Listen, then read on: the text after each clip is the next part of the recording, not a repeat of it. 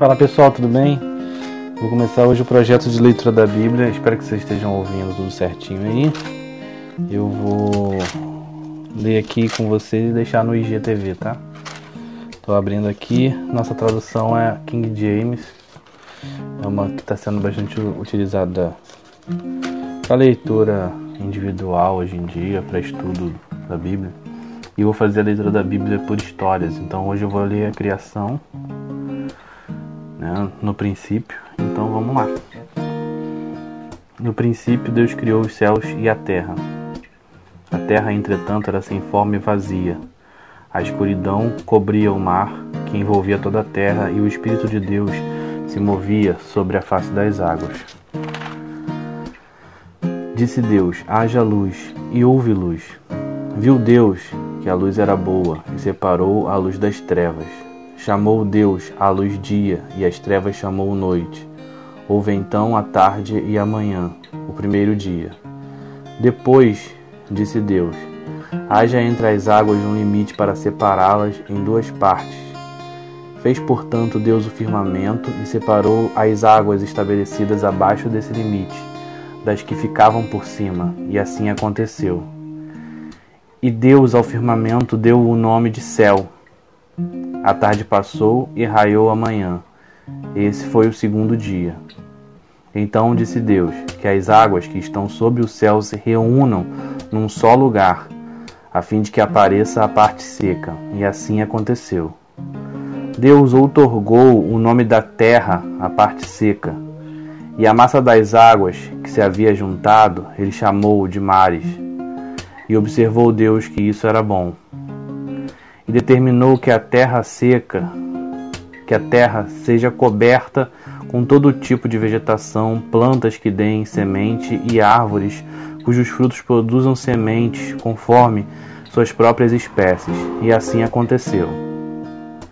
E assim a terra fez brotar toda a vegetação, ervas que dão sementes, segundo sua espécie, e árvores que produzem fruto cujas sementes estavam neles de acordo com suas espécies. E observou Deus que isso era bom. Passaram-se a tarde e a manhã. Esse foi o terceiro dia. Declarou Deus: Haja luminares no firmamento do céu, a fim de separar dia e noite. Sirvam eles de sinais para definir as estações, dias e anos. E que sejam também luzeiros nos céus para iluminar toda a terra. E assim aconteceu. Deus fez os dois grandes luzeiros, o maior para governar o dia e o menor para regular o andamento da noite. E formou também as estrelas. Deus colocou todas as luzes nos céus a fim de iluminarem toda a terra, para dirigirem o andamento do dia e da noite e fazerem separação entre a luz e a escuridão. E observou Deus que isso era bom. Passaram-se a tarde e a manhã, esse foi o quarto dia. Disse também Deus: Fervilhem as águas, um fervilhar de seres vivos, e que as aves voem acima da terra, assim é, sob o firmamento no céu. E assim aconteceu. Dessa forma, Deus criou os grandes animais aquáticos e os demais seres vivos que povoam as águas, em conformidade com suas muitas espécies e todas as aves também de acordo com suas espécies. E observou Deus que isso era bom. Então Deus os abençoou, declarando: Sede fecundos, multiplicai-vos, enchei as águas dos mares, e que também as aves se multipliquem na terra. Passaram-se a tarde e a manhã, esse foi o quinto dia. E disse Deus: Que a terra produza seres vivos segundo as suas espécies, rebanhos domésticos, animais selvagens, e todos os demais seres viventes da terra, cada um de acordo com sua espécie. E assim aconteceu.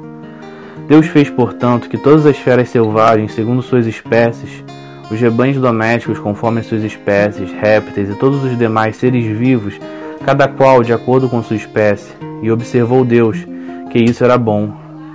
Então Deus determinou: façamos o ser humano à nossa imagem, de acordo com a nossa semelhança.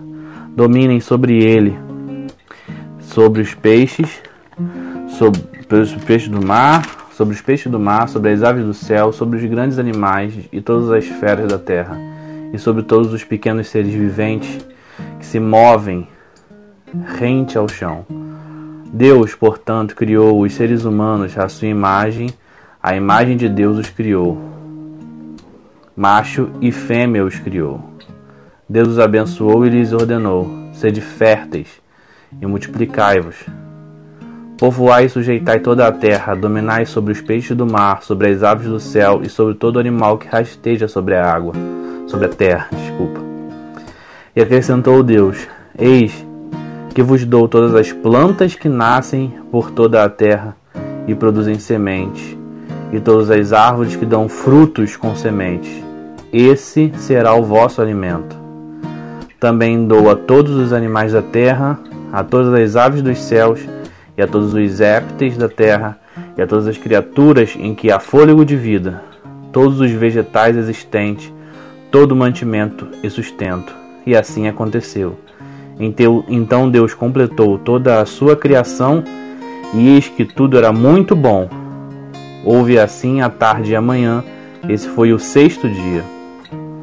Assim foram concluídos o céu e a terra, como todo o exército com todo o seu exército.